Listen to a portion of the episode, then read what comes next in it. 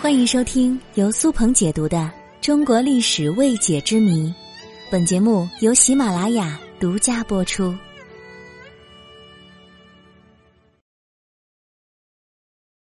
揭秘古代冰窖。古人的很多充满智慧的创意，今天的人是难以想象的。本期节目，我就给大家说一说古代的冰窖。是怎么回事众所周知，古代是没有冰箱的，但是古人却能把冬天的冰保持到来年夏天使用，这是不是有点不可思议了呢？早在隋唐时期，冰窖技术发展很快，由官方组织挖窖藏冰，这时的冰窖往往有十几丈深。在冰窖里储藏着大量的冰块。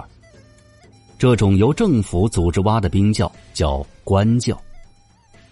官窖里的冰块主要是发给各级官员使用的。政府给官员发冰，就类似于现在单位给我们发放的防暑降温费。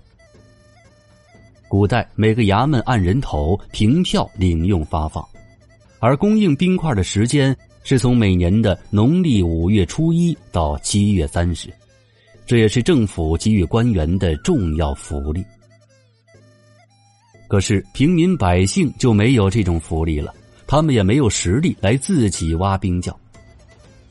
不过当时的人们已经会用硝石制冰了。硝石制冰的原理很简单，就是硝石溶于水中会吸收大量的热。使水降温到结冰点，但是这硝石制冰过程麻烦。按照史书记载，冰淇淋就是硝石制冰的产物，所以我们可以推测，硝石制冰只可能制成冰沙或者是不太硬的冰块，只够一个家庭小面积使用。而到了明清时期，存冰技术与方法与前朝有着很大不同了。制冰程序特别考究，每年立冬过后要先刷河，就是在河水还没上冻的时候清理河床上的杂物脏物，然后等到河上结冰冻结实之后就可以取冰块了，再将干净的冰块运送到冰窖当中储存起来，然后封闭窖门，直到次年夏天取用。冰窖当中冰块的堆放和冰窖的密封是很有讲究的，要尽量不留任何缝隙，这样就可以减少导热。而且冰块都深埋地下，泥土也不易导热，所以呢，能把冬天的冰块储存到来年夏天。要知道，在古代，夏天能够存冰与用冰的人家，绝非是我们一般的家庭，那都是大富大贵的人家。有钱人家可以修建私人冰窖，这就相当于现在的空调了。我们来看看皇家冰窖是什么样子。在满清入关之前，故宫被李自成破坏严重，所以故宫里的冰窖也遭到了破坏。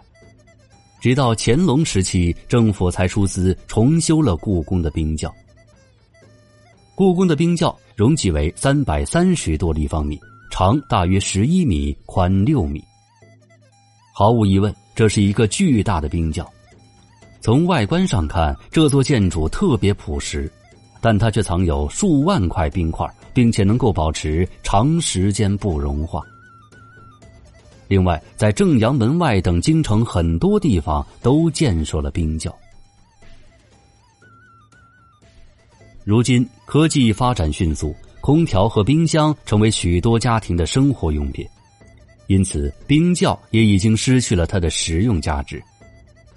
今天的故宫冰窖已经改为冰窖餐厅，供游客吃饭休息使用了，也算是物尽其用吧。